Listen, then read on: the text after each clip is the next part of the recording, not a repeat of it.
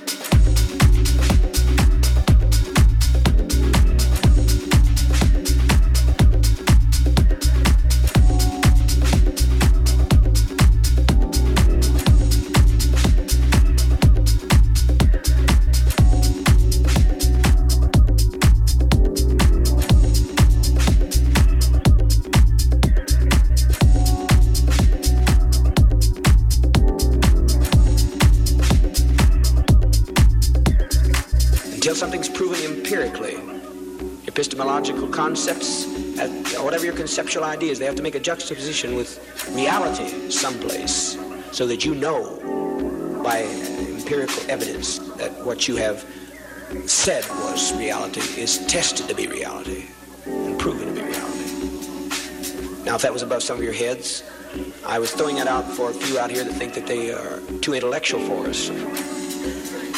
There are always a few that come in and think that they have a great deal of wisdom that they can somehow give we poor, struggling people here, polarized as we are in the lower end of the socioeconomic income picture. And they think that uh, they can reach down to our drab existence and lift us up until something's proven empirically. Epistemological concepts, whatever your conceptual ideas, they have to make a juxtaposition with reality someplace so that you know by empirical evidence that what you have said was reality.